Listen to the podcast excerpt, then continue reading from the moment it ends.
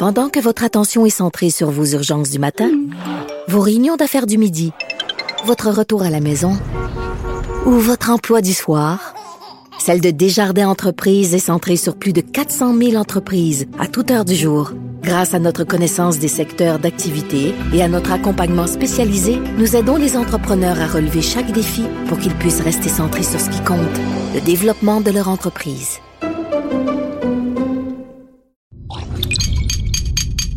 Cube.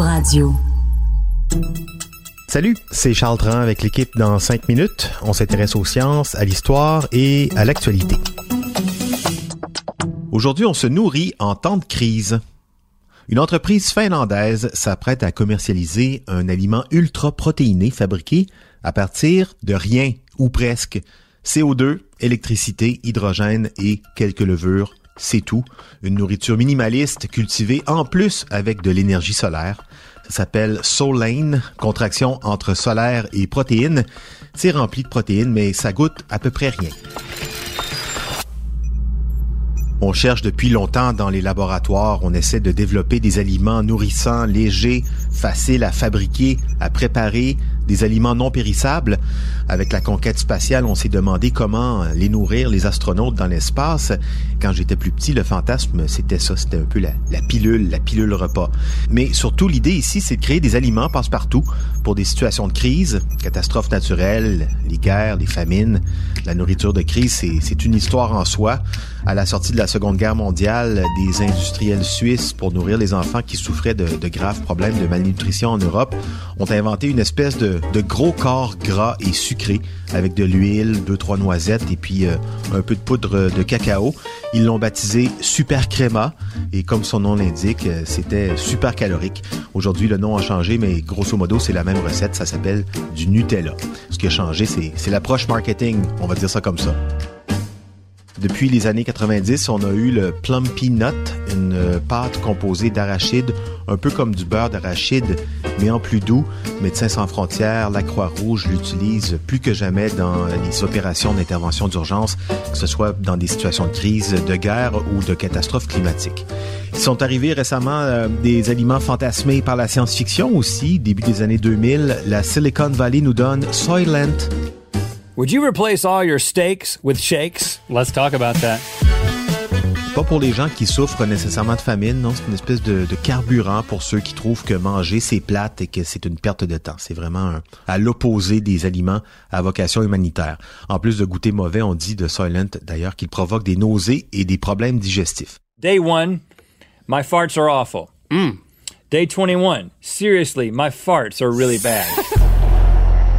Et puis là, maintenant, aujourd'hui, c'est la crise climatique qui cogne à la porte. Il faudra bien trouver une manière de nourrir la planète sans aggraver la situation.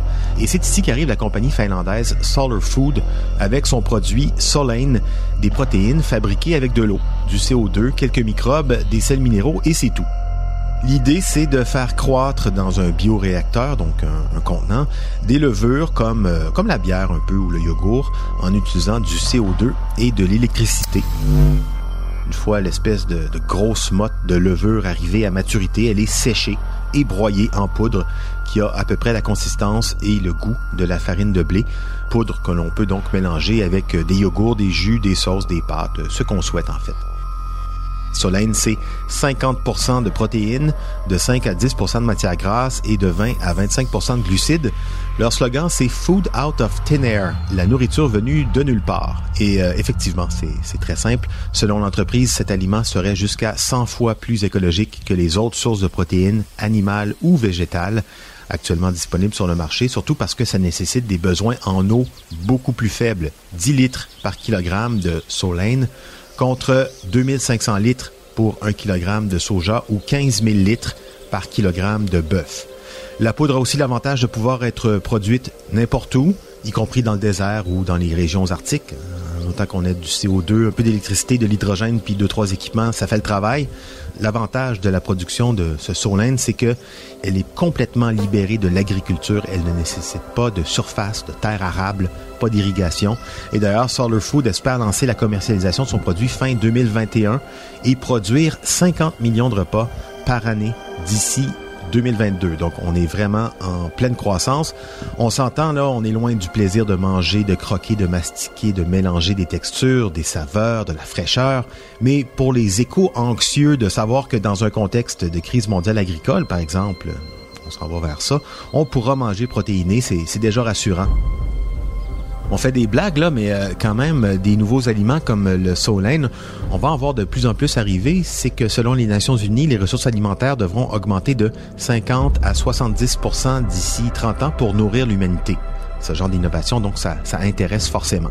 Clairement, euh, le solène, on sent que les survivalistes vont vouloir en accumuler dans leurs abris souterrains. Pour l'instant, ça reste un aliment qui, qui peut sauver des vies, qui qui va sauver des vies sans doute. La Croix-Rouge, Médecins sans frontières doivent suivre ça de, de près. Pour ce qui est d'en mettre dans notre sauce à spaghetti, nos soupes euh, ou nos jus de fruits, le temps nous dira si l'essayer, c'est l'adopter. C'était en cinq minutes.